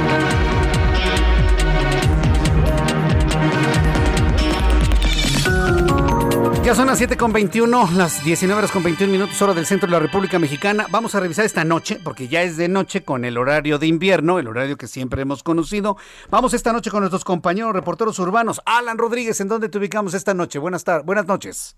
Jesús Martín, amigos, muy buenas noches. Zona centro de la Ciudad de México, el eje central Lázaro Cárdenas ya presenta severos asentamientos para quienes se desplazan desde la zona de viaducto hacia el primer cuadro de la capital. A partir del eje 3 sur encontrará avance a vuelta de rueda. Le recomendamos desviarse en la zona de Fray Servando y es que tenemos el paso de peatones en la zona de la calle de Madero y la avenida Juárez por las celebraciones del Día de Muertos. Se trata de varias personas que se dirigen hacia la zona del primer cuadro de la capital. También comentarles que ya el circuito del Zócalo de la Ciudad de México ya se encuentra sin acceso para vehículos, únicamente para peatones, quienes se dirigen hacia ver las ofrendas que se encuentran en la explanada del Zócalo. Mucha precaución si usted circula en esta zona de la Ciudad de México. Por lo pronto, el reporte. Gracias por la información, Alan Rodríguez. Continuamos al pendiente. Continuamos al pendiente, Alan Rodríguez. Vamos con Javier Ruiz en otro punto del Valle de México. Adelante, Javier. ¿Cómo te va? Buenas noches. Excelente noche, Jesús Martín. Nosotros continuamos recorriendo la zona oriente de la Ciudad de México,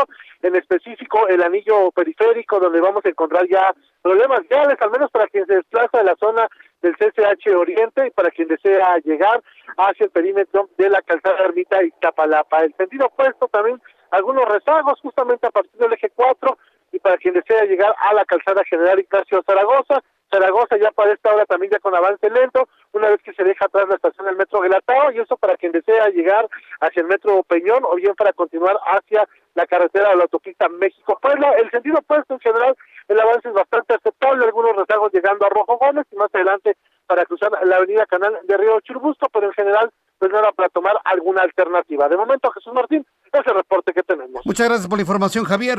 Estamos a y estamos al pendiente. Y vamos con Mario Miranda esta noche. Adelante, Mario, ¿en dónde te ubicamos? Buenas noches. ¿Qué tal, Jesús Martín? Buenas noches. Nos encontramos en la zona sur, donde en estos momentos encontraremos tránsito favorable en ambos sentidos del viaducto Tlalpan, de Calzada del Hueso a la salida de la autopista La México-Cuernavaca. Tránsito lento sobre periférico en ambos sentidos de la Glorieta de Vaqueritos, Zacatán de Chalco. Buen avance encontraremos sobre Avenida de los Insurgentes en ambos sentidos del eje de sur a la Avenida San Fernando.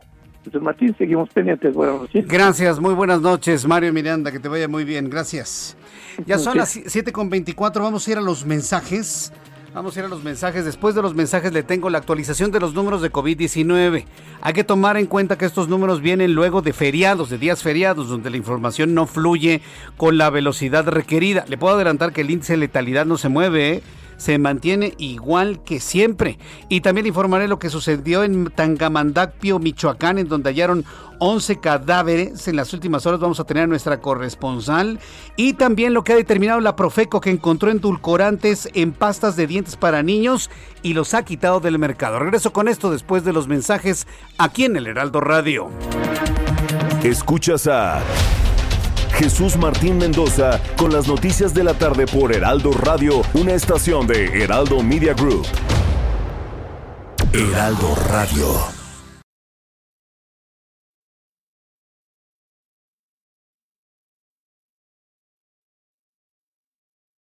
Heraldo Radio. Escucha las noticias de la tarde con Jesús Martín Mendoza. Regresamos.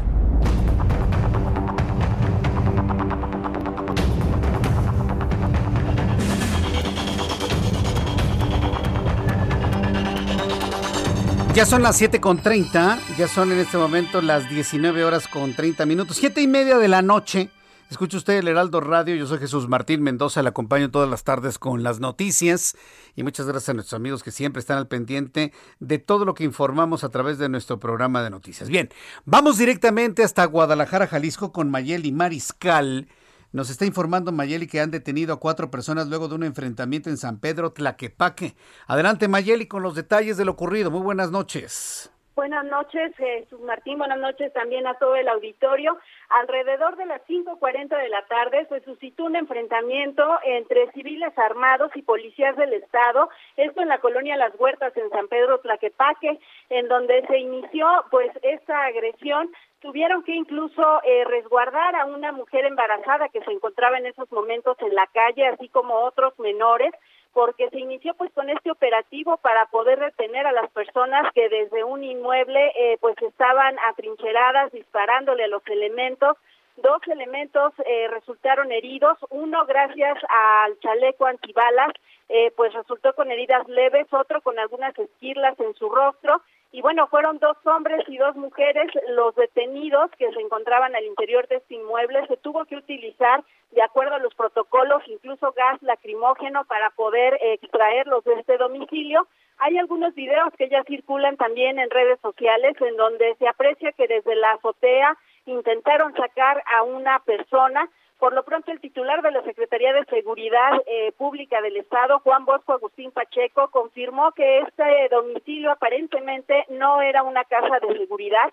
Aún se realizan las investigaciones, al momento eh, se reportan dos armas cortas y una larga en el inmueble aunque todavía eh, pues continúa el operativo vía aérea a través de los helicópteros tanto de la comisaría de Guadalajara como del estado se eh, pues sigue también buscando algunas otras personas que pudieran estar involucradas con estos hechos.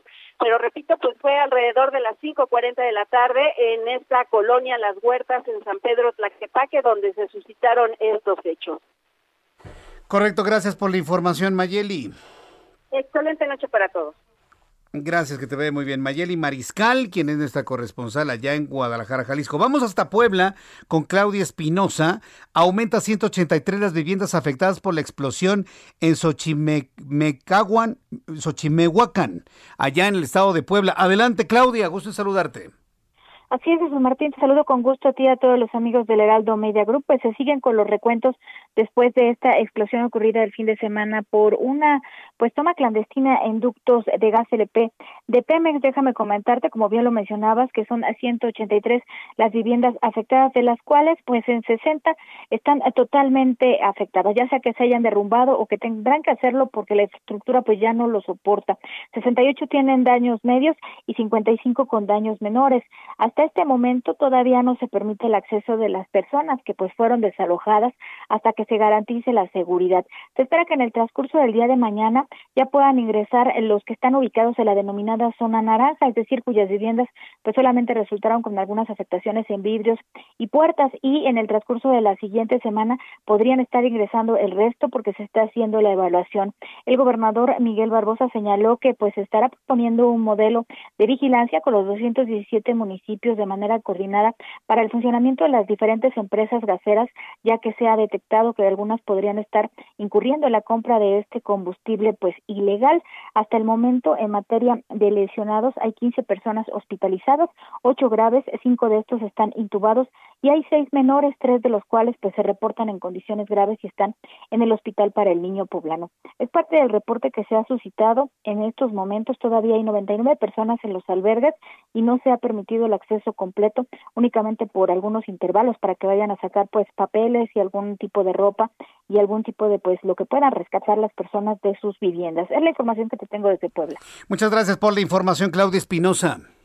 Muy buenas noches. Hasta luego, que te ve muy bien. Quedaron destrozadas las casas, ¿eh? Quedaron completamente destrozadas las casas en los alrededores de la tremenda explosión. Nos vamos directamente hasta Michoacán con esta corresponsal, Charbel Lucio. Allá identificaron ya los 11 asesinados en Tangamandapio. Adelante, Charbel. Buenas noches.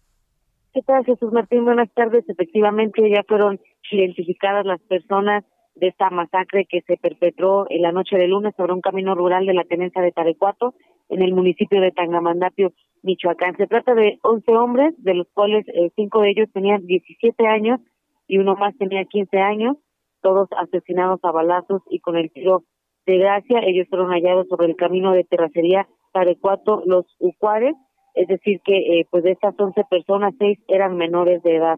Autoridades municipales no descartaron que este multimicidio esté eh, relacionado a la pugna entre cárteles que se pelean ese territorio y en el lugar también fueron aseguradas una camioneta y tres motocicletas. Eh, te platico también que, eh, bueno, la violencia en esta tenencia de Tarecuato ha ido en aumento desde hace ya varios meses. El crimen organizado ha perpetrado ataques a la población y a las autoridades locales, eh, han atacado a balazos a la jefatura de tenencia, baleado vehículos y viviendas e incluso han incendiado comercios. Así las cosas en Michoacán, Jesús Martín. Muchas gracias por la información, Charbel. seguiremos pendientes. Seguimos atentos, que te vaya muy bien. Son las 7.36, las 7.36 horas del centro de la República Mexicana. Un poquito más adelante le informo sobre las vacunas. Va a empezar mañana un proceso de vacunación a los rezagados. A los rezagados que no han recibido ni una sola vacuna, independientemente de la edad de 18 años hasta edad adulta mayor va a empezar un proceso de vacunación de rezagados para primera y segunda dosis. En un ratito más le doy información, los datos de COVID-19. Antes, me da mucho gusto saludar a través de la línea telefónica Juan Musi, nuestro analista financiero en el Heraldo Radio. Estimado Juan, qué gusto saludarte, bienvenido, muy buenas noches ya. Ahora sí, noches. Martín, qué gusto saludarte, muy buenas noches. Bien, ¿cómo ves la semana? ¿Qué es lo que viene para la próxima semana y cuál es tu tema del, del día de hoy, mi querido Juan? Pues mira, te cuento, la verdad es que son varios los temas, pero yo creo que lo que más llama la atención y que me han preguntado mucha gente es qué está pasando con el tipo de cambio. Un tipo de cambio que se ha ubicado incluso ya cercano a los niveles de 21, 2070, 2080 y pues es mucha la inquietud, oye, ya no va a regresar, oye, ¿qué está pasando? ¿Qué están viendo? Mira, yo creo y siempre te lo comento aquí, hay dos razones por las que el tipo de cambio generalmente se, se aprecia o se deprecia y, y, una es cuando se debe a motivos internos, desde luego que siempre es un tema de oferta y demanda, pero siempre como razón principal te digo, pueden ser motivos internos o motivos externos. Los motivos internos es cuando definitivamente es una razón por la que el país, por alguna razón, no está haciendo las cosas bien y no está gustando, y entonces la gente decide convertir sus pesos a dólares, eso evidentemente fomenta el que el tipo de cambio se suba. Eso en cierta medida ocurre y está ocurriendo, pero sin, sin embargo, eh, yo te podría decir que la razón más importante hoy tiene que ver más bien con cuestiones de la Reserva Federal. ¿Y qué es lo que está pasando? Pues que la Reserva Federal próximamente está por anunciar una disminución a su programa de recompra de activos y esto le va a pegar al mercado y le va a pegar a la liquidez.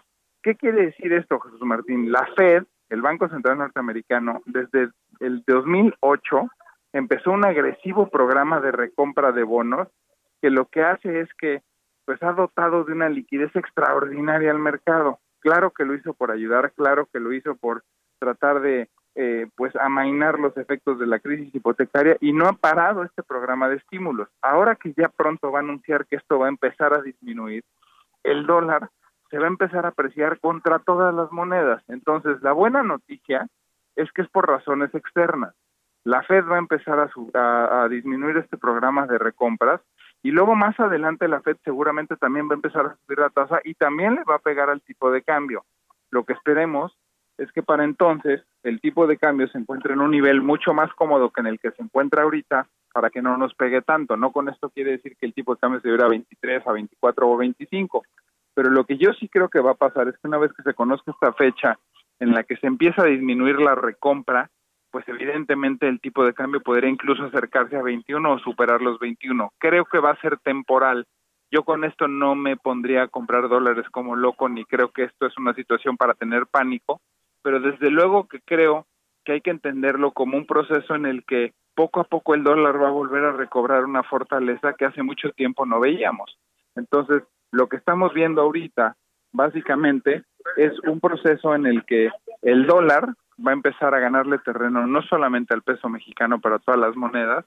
Y luego cuando las tasas de interés empiecen a subir paulatinamente, pues otra vez el proceso de alza del tipo de cambio se va a empezar a, a fortalecer. Entonces, hoy creo que se debe más por este discurso que trae la Fed y además pues por ciertas políticas locales, sí lo quiero decir, que creo que no le han gustado al mercado. El tema de la reforma eléctrica creo que es algo que de pasar podría también tener un impacto y ahí sí ese, ese digamos que ese eh, tipo de cambio que avance o que se deteriore en cierta medida podría sin duda no regresar porque es una razón local, pero si se debe a razones internacionales o a razones en las que el dólar le come terreno al resto de las monedas, pues honestamente no lo veo tan negativo. Entonces, se junta un poco todo, ¿no? Una desaceleración global fuerte y marcada, eh, una inflación importante también en prácticamente todo el mundo, problemas en las cadenas de suministro por desabasto de partes, alza importante también en todos los costos de las materias primas, y si a esto le adicionas que además podría venir políticas que no le gusten al mundo, que no le gusten a los inversionistas globales, como en su momento fue lo del aeropuerto nuevo, y ahora con la reforma eléctrica, pues desde luego que sí podría complicarse más, mi querido Jesús Martín.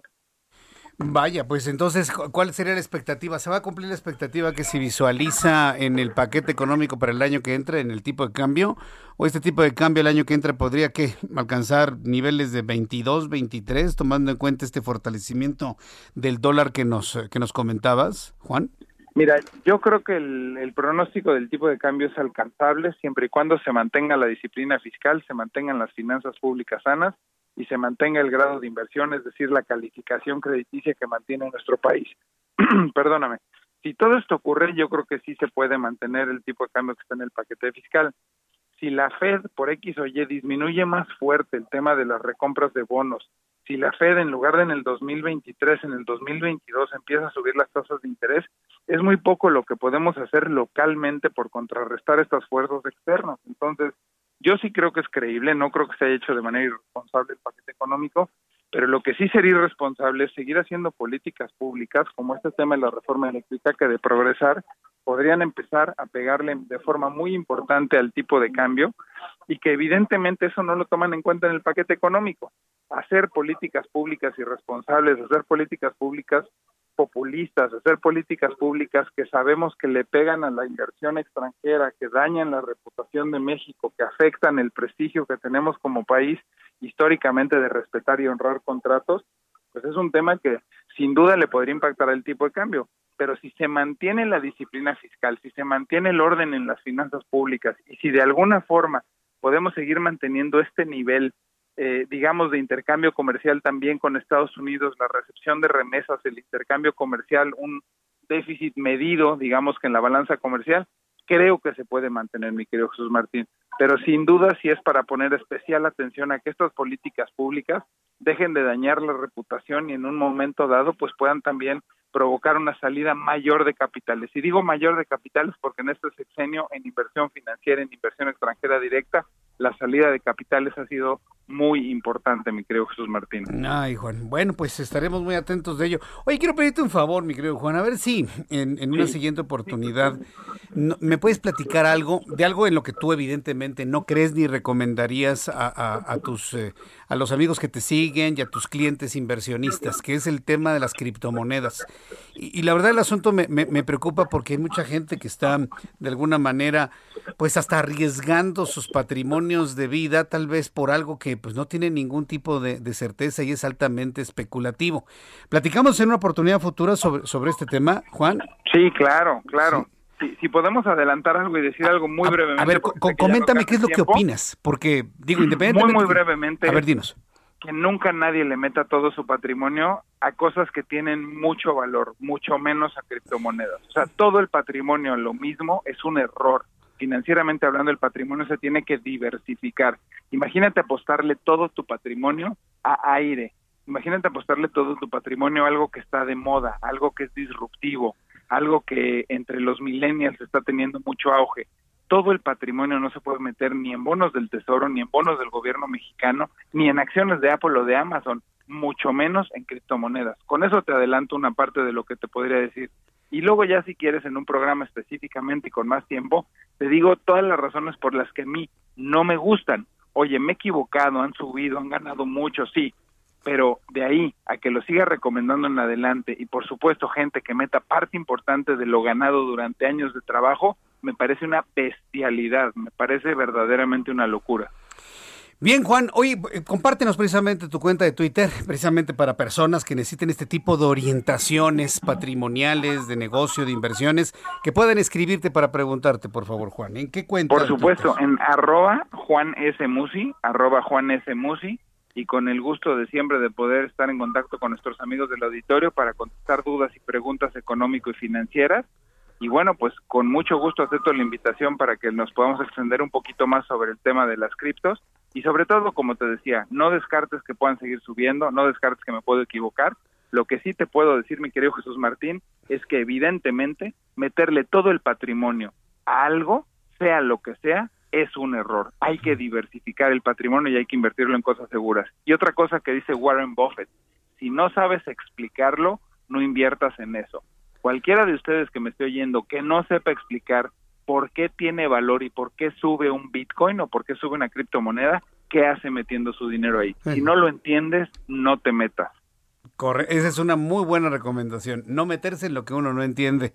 Gracias Juan, te envío un fuerte abrazo y gracias por esta recomendación y este buen consejo para el público. Muchas gracias. Como siempre, un placer, mi querido Jesús Martín, cuídate mucho. Hasta luego, que le vaya muy bien. Digo, no dudo que hay, haya alguien, bueno, es Juan Musi, arroba Juan S. Musi, no dudo que alguien le haya ido bien con el tema de las criptomonedas. Pero el, problema de la moda es que se puede meter gente que sin saber, esto me parece muy interesante, que no le sepa explicar por qué sube o baja una criptomoneda, es porque no le entiende.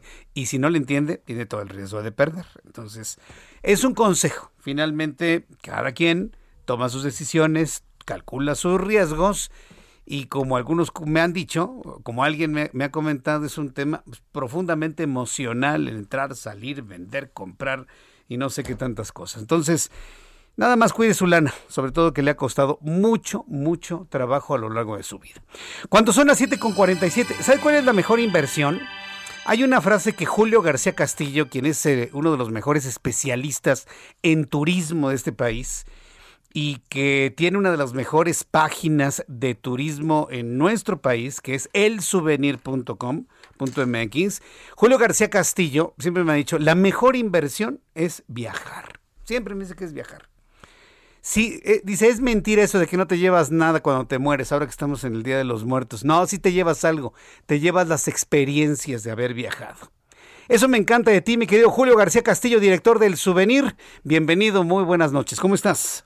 Buenas noches, Jesús Martín. Con mucho gusto te saludo. Es efectivamente este martes 2 de noviembre a ti y a, a, nuestro amable auditorio, pues para comentarles brevemente algunas noticias turísticas, Jesús. A ver, ¿cuáles son las noticias turísticas para animarnos a viajar, Julio? Bueno, pues mira, finalmente Japón está analizando abrir ya sus fronteras poco a poco, pero solo al turismo de negocios y al estudiantil para empezar. Bueno, los viajes de vacaciones aún están vetados y esto es con la finalidad de no elevar el número de contagios por COVID-19. El ministro portador del gobierno japonés, Hirokazu Matsuno, mencionó que las visitas al país nipón van a ir aumentando gradualmente conforme vayan descendiendo los contagios. Actualmente, Jesús, este país mantiene el cierre efectivo de fronteras para todo el mundo, dejando solo acceder a nacionales y residentes y con algunos cuantos casos especiales que corren la fortuna de, de, ingresar, ¿no? Y bueno, pues hay alrededor de unos 370 mil extranjeros que permanecen en espera y este número ya va a ser reducido con el ingreso de estudiantes que viajan por concepto de estudio becas, todo esto, y también por los viajes de negocio de corta duración.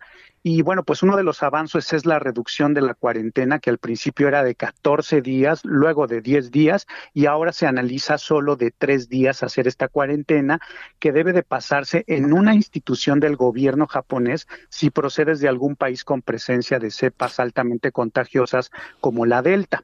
Y bueno, pues por otro lado, Jesús, eh, vamos a hablar de Cuba, que comienza a recibir el turismo a partir del descenso de casos por COVID-19. Este 15 de noviembre, la isla abre las puertas al turismo internacional después de que el acceso había sido limitado por el cierre de hoteles, los restaurantes, así como la, la restricción de los vuelos y el toque de queda nocturno. Bueno, pues la generación de divisas provocado por la actividad turística es una de las principales fuentes de ingresos de la isla y en sus mejores momentos Cuba ingresaba 4 millones de turistas al año. Eh, ahora pues nada más ha podido ingresar 1.2 millones a partir del 2020. Y bueno, pues de acuerdo a las autoridades para el 15 de este noviembre, el 90% de la población de Cuba ya va a estar vacunada y esto lo informó el ministro de Turismo Juan Carlos García. Así que bueno, pues amigos del Heraldo Radio, si piensan vacacionar a lugares paradisiacos, Cuba es la opción, no olvidando tomar todas las medidas sanitarias que aplica el país y las que todos conocemos eh, y que sabemos, ¿no? Y que somos responsables de llevar a cabo. Cabe señalar, Jesús, que la cuarentena se eliminó de este país y solo hay que presentar el certificado de salud o de vacunación o una prueba PCR de 72 horas antes de la llegada. Y bueno, pues eh, finalmente, Jesús, en Noticias Nacionales estamos a punto de, presenciar uno de los eventos más importantes en la Ciudad de México, la Fórmula 1. Como todos sabemos, y de acuerdo a Miguel Torruco, secretario de Turismo Federal, el, el Gran Premio Fórmula 1 se llevará a cabo este fin de semana de 5 a 7 de noviembre y se estima una derrama de 192 millones de pesos únicamente por concepto de hospedaje. El titular de la Secretaría pues dijo que se esperan alrededor de, imagínate, de 188 mil visitantes, de los cuales 42 mil son extranjeros así que la ocupación se va a ver eh, pues garantizada en los hoteles de por lo menos en un 63%. Hay alrededor de 631 hospedajes en la Ciudad de México, aparte de los no formales, eh, Jesús. Y bueno, pues durante los tres días de la carrera se espera un aforo de 335 mil espectadores en el, en el autódromo Hermano Rodríguez. Y bueno, pues este evento que se transmitirá, pues imagínate, en más de 200 países. Y bueno, Jesús, pues hasta aquí las noticias de turismo. ¿Cómo las ves? Sí, no, no, magnífico. Esto de la Fórmula 1 sin duda es un detonador económico. y lo querían suspender por FIFI, imagínate. Qué, bueno que, que cupo la, la, cordura y se entendió que este tipo de eventos dejan dinero para la Ciudad de México. Qué bueno que dejaron el, el gran premio, por muy FIFI y neoliberal que suene. Oye, Julio, ¿dónde, ¿qué página podemos consultar todas las opciones de turismo? ¿A dónde nos llevas a viajar? Eh, los mejores reportajes de turismo. Danos tu página, por favor, Julio. Claro que sí, Jesús. Invitamos a nuestro auditorio a que nos lean en el souvenir.com. Es una plataforma de viajes y turismo con artículos, noticias, recomendaciones de viajes. Nos encuentran también como en el souvenir en nuestro canal de YouTube, en el podcast y en todas las redes sociales. Y finalmente, Jesús, los invitamos a que nos acompañen a un viaje de retiro que organizamos para el 13 y 14 de noviembre, el que ya habíamos hablado, desintoxicación y encuentro espiritual. Ah, ese está padre.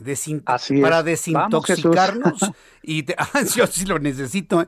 Paz espiritual también. A ver, nuestros amigos, mucha atención porque a lo mejor esto les interesa. Entonces, nos estás invitando a la desintoxicación y paz espiritual, Julio. Ajá, y encuentro espiritual es un viaje de retiro con distintas disciplinas, salud, yoga, meditación, talleres de reflexión, masajes. Esto es el 13 y 14 eh, de, noviembre. de, noviembre. Ajá, y si gustan más información nos pueden mandar un WhatsApp al 55 12 94 41 20 ahí los vamos a estar este pues dando toda la información. A 55 Ajá. 1294 4120, Jesús. A ver, al público que nos está escuchando, si quieren más información sobre ese retiro, la verdad suena padrísimo, ¿eh?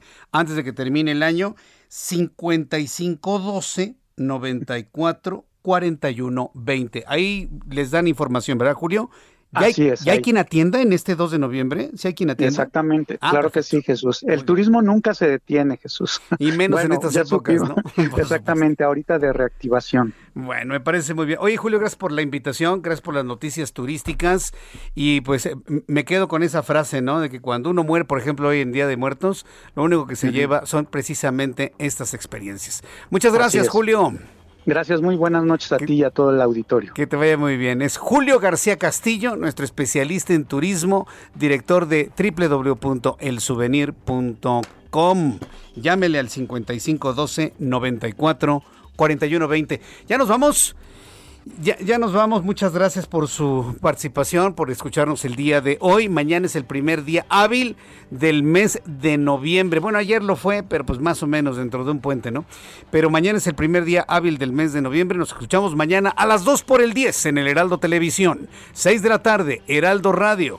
Yo soy Jesús Martín Mendoza por su atención. Gracias y que tenga usted muy buenas noches. Nos vemos y escuchamos mañana.